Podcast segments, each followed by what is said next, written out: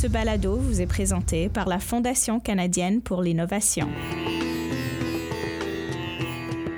Sheena Gurm, étudiante au doctorat en biochimie, se penche sur les travaux de la sclérose latérale amyotrophique, communément appelée maladie de Lou Gehrig.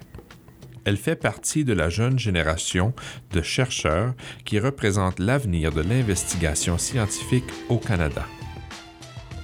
I'm Sheena Gurm. I'm a PhD. Je m'appelle Sheena Gurm. Je suis étudiante au doctorat à l'Université du Manitoba et je travaille au laboratoire de la docteure Renée Douville où on y étudie la sclérose latérale amyotrophique sous un angle audacieux et novateur.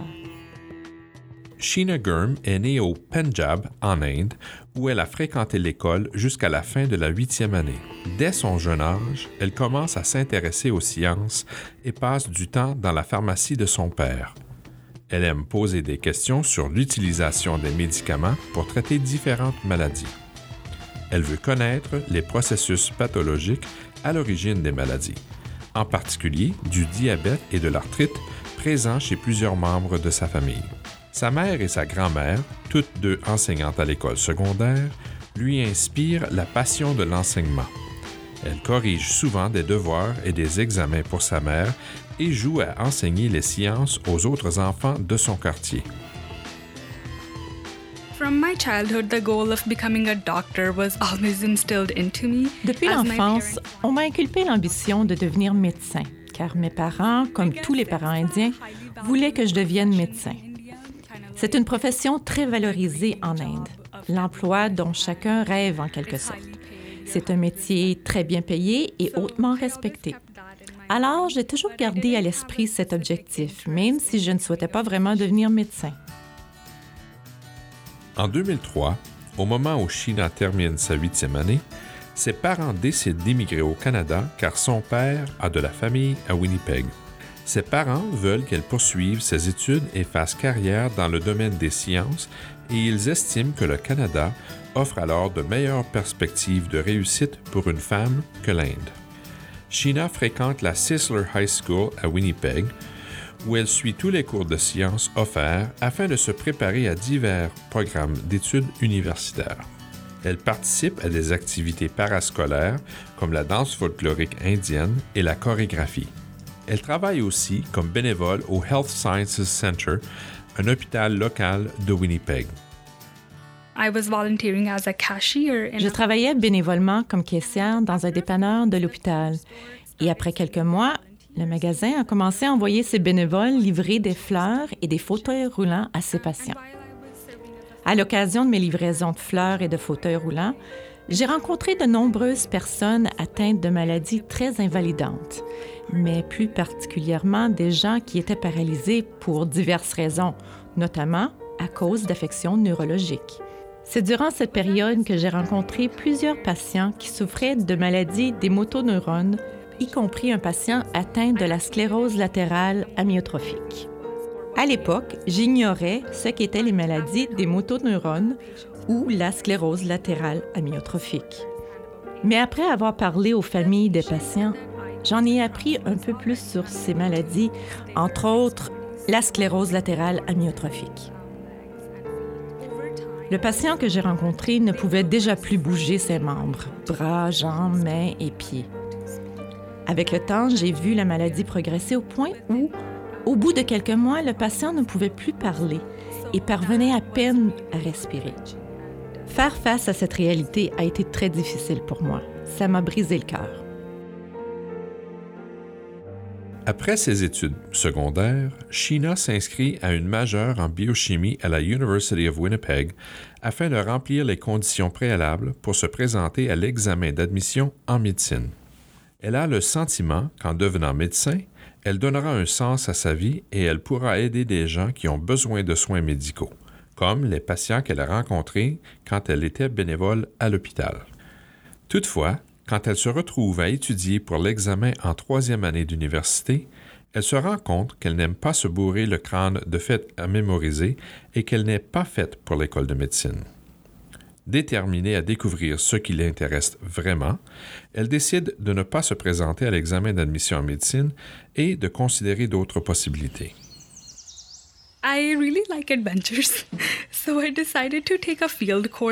J'avais un esprit aventurier. Alors, tandis que j'explorais d'autres options que la médecine, j'ai décidé de prendre un cours sur le terrain avec Susan Langle à l'Université de Winnipeg.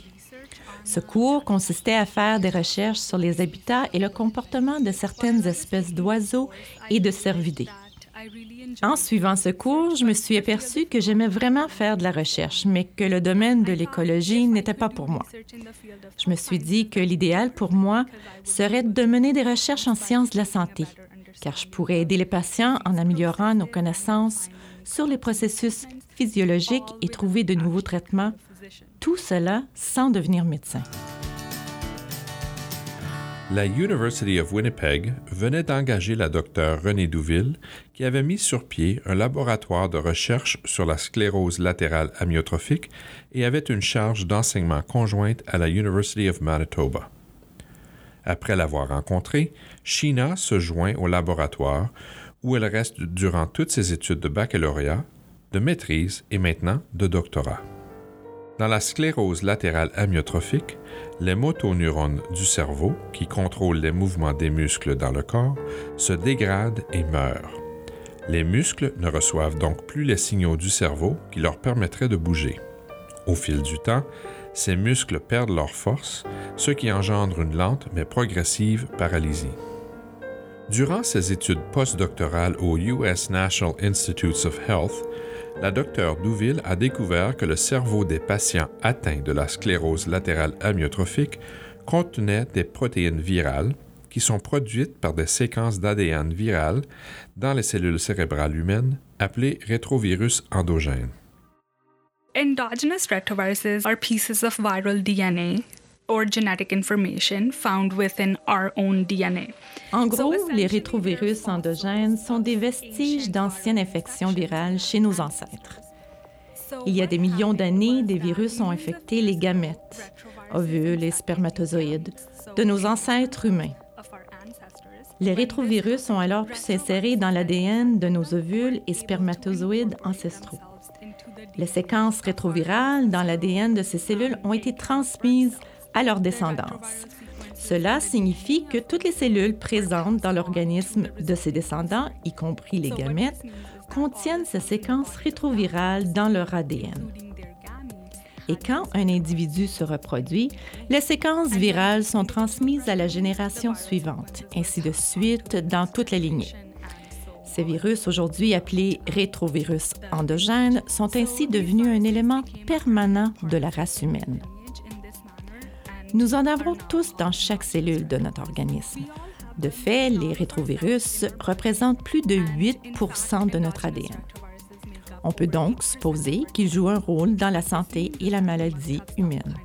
Comme d'autres protéines rétrovirales, par exemple celles codées par le VIH, qui est un autre type de rétrovirus, les protéines produites par les rétrovirus endogènes peuvent aussi être nuisibles et contribuer aux dommages cellulaires associés à la sclérose latérale amyotrophique.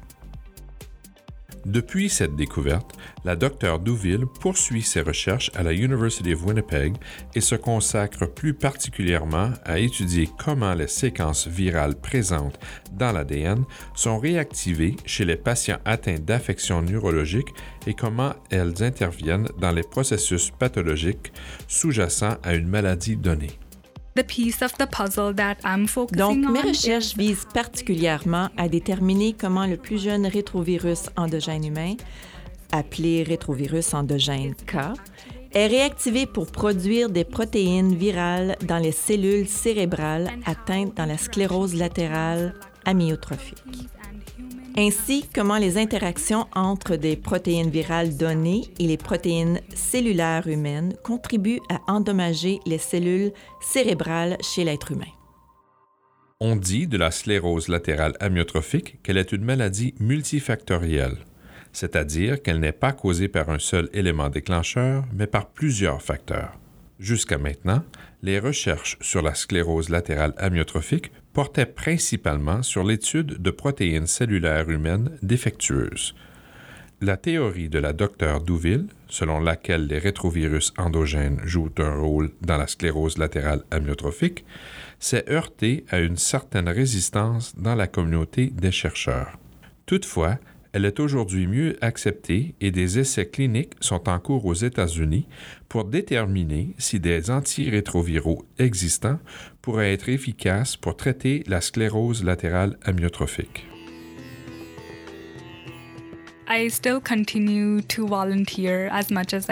Je continue à faire du bénévolat autant que possible et je pratique toujours de la danse, surtout en été quand le laboratoire est fermé. Par exemple, pour le festival Folkorama qui a lieu au mois d'août.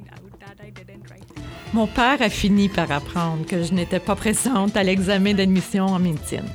Et il était très fâché. Puis je l'ai consolé en lui disant que je pouvais peut-être encore devenir docteur, mais d'une manière différente. Par exemple, en obtenant un doctorat. Je pense que lorsqu'il a vu que je m'intéressais au domaine de la recherche et que j'obtenais de bons résultats, il a finalement accepté mon choix. Aujourd'hui, mes parents m'apportent tous leurs appuis. Je pense qu'ils sont conscients que cette décision était la meilleure pour moi, que je n'étais pas du tout fait pour devenir médecin.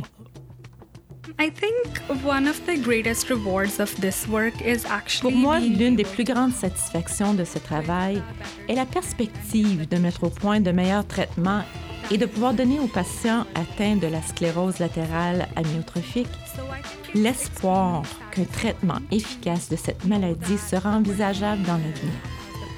Il est extrêmement gratifiant de savoir que les travaux que nous menons au laboratoire ont le potentiel d'améliorer la santé des personnes atteintes de cette maladie. Et il est également satisfaisant de savoir que, tout au long de mes études de doctorat, je pourrais enrichir les connaissances dans ce domaine et contribuer à l'objectif canadien de faire de la sclérose latérale amyotrophique une maladie qu'on pourra bientôt traiter.